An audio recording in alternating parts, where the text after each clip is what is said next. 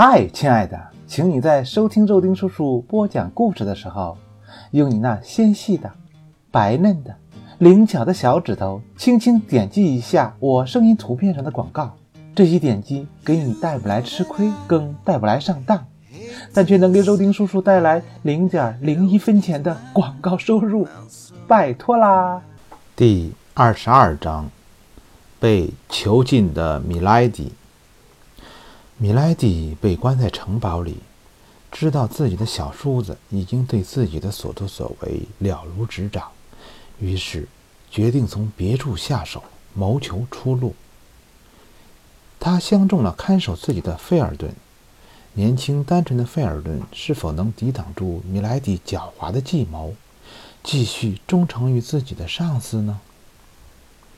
刚才我们稍微关注了一下法国的情形，现在让我们再看看被主教惦记的米莱迪怎么样了。此时此刻，米莱迪正在关押他的屋子里，他感到前所未有的恐惧。而当他想到自己落到如此境地都是因为达达尼昂导致的时候，更是感到无比的愤怒和憎恶。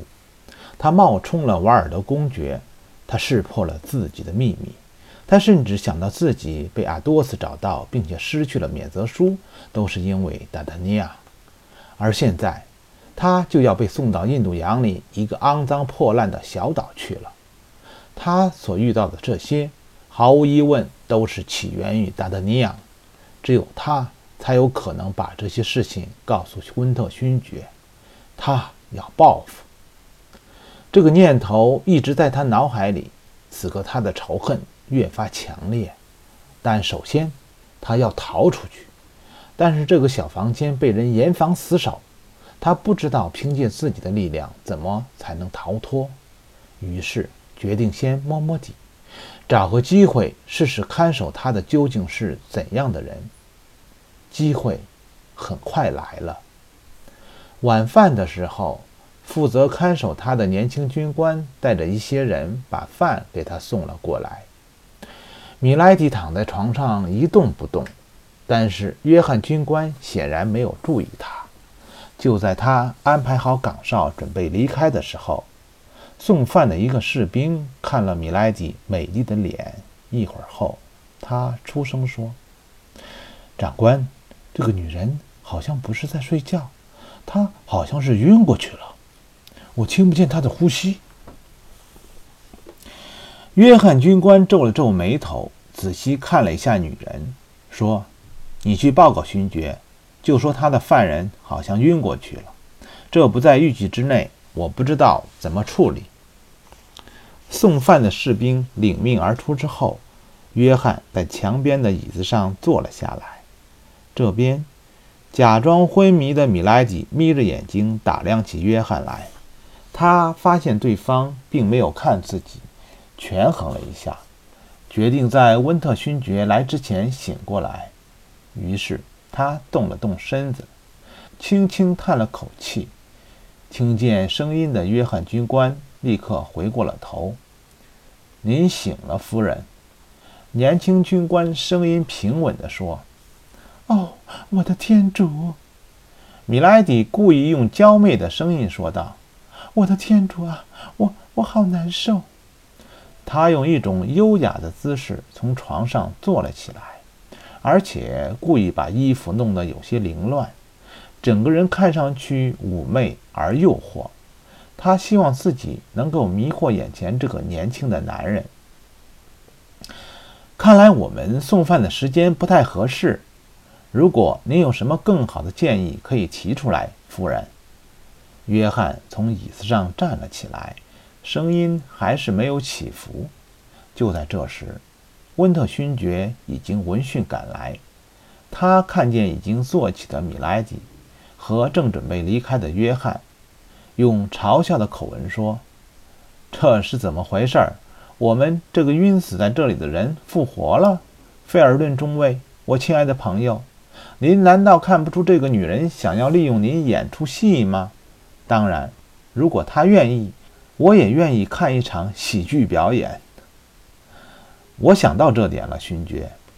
被称作费尔顿中尉的年轻军官说：“但她是个女人，我想作为一个出身高贵的男人，应该对女士保持尊重。”当然，但是显然，这女人宽衣解带的勾引并没有起到他预期的效果。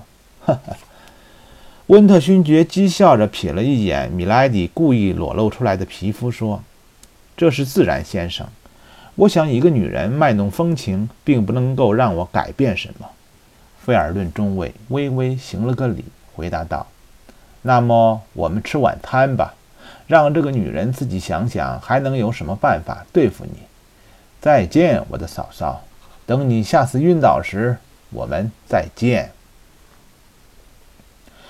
米莱迪听着温特勋爵的讽刺，突然冲到桌子前，拿起了餐刀。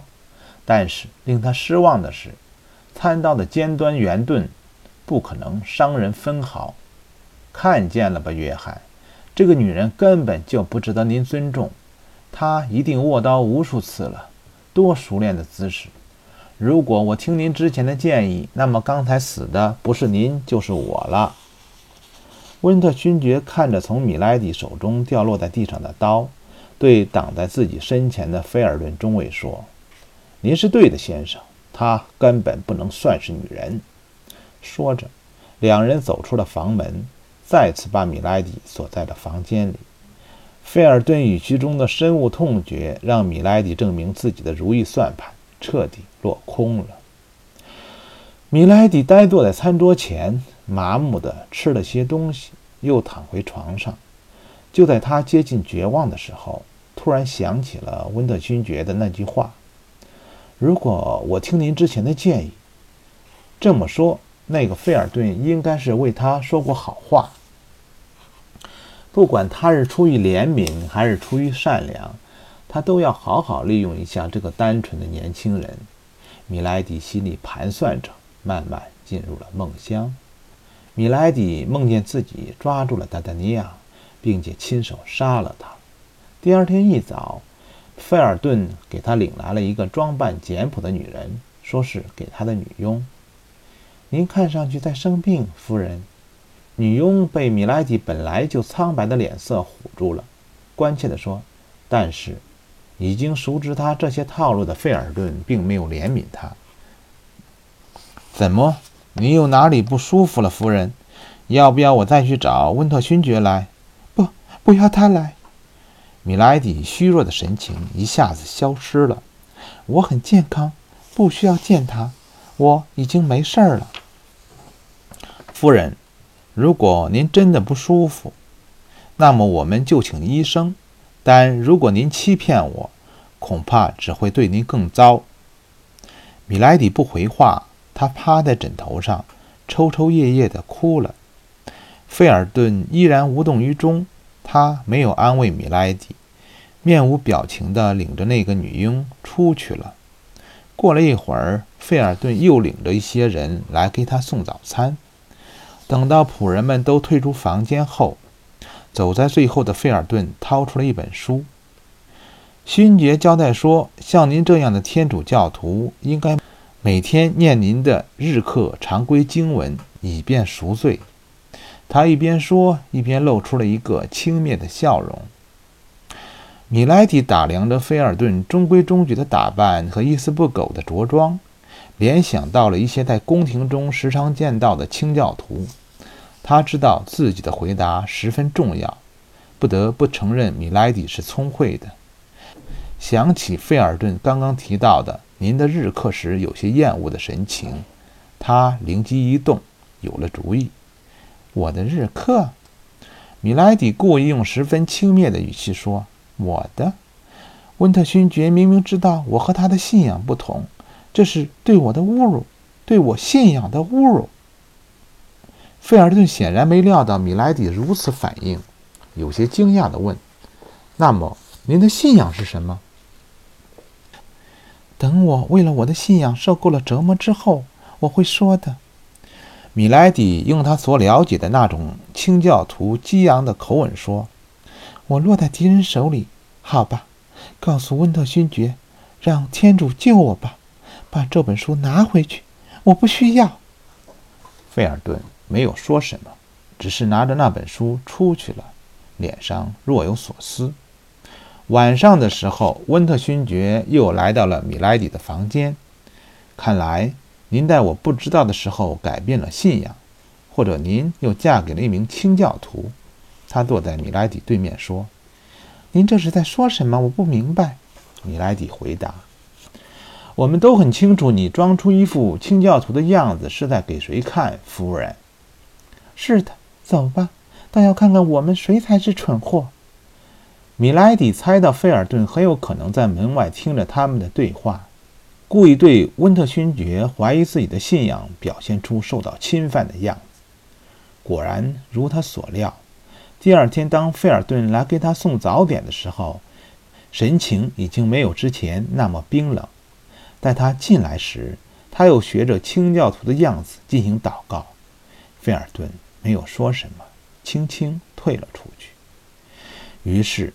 米莱迪再接再厉，用他最美妙的声音唱起了清教徒经常唱的一首赞歌。他几乎一有时间就唱，以至于到了晚上，整个夜幕中的城堡都回荡在他的歌声里。您为什么要唱这首歌？虽然并不是送饭时间，但米莱迪对突然进来的费尔顿显然不意外。请您原谅，先生。也许我在这里唱歌并不合适，我不会再唱了。我是不是冒犯了您的信仰？我无意打扰任何人。米莱迪态度温柔，让年轻的菲尔顿被迷惑了。不不不，夫人，您当然可以唱，只不过请您小声些，尤其是在夜晚。说完，菲尔顿有些慌张地离开了米莱迪的房间。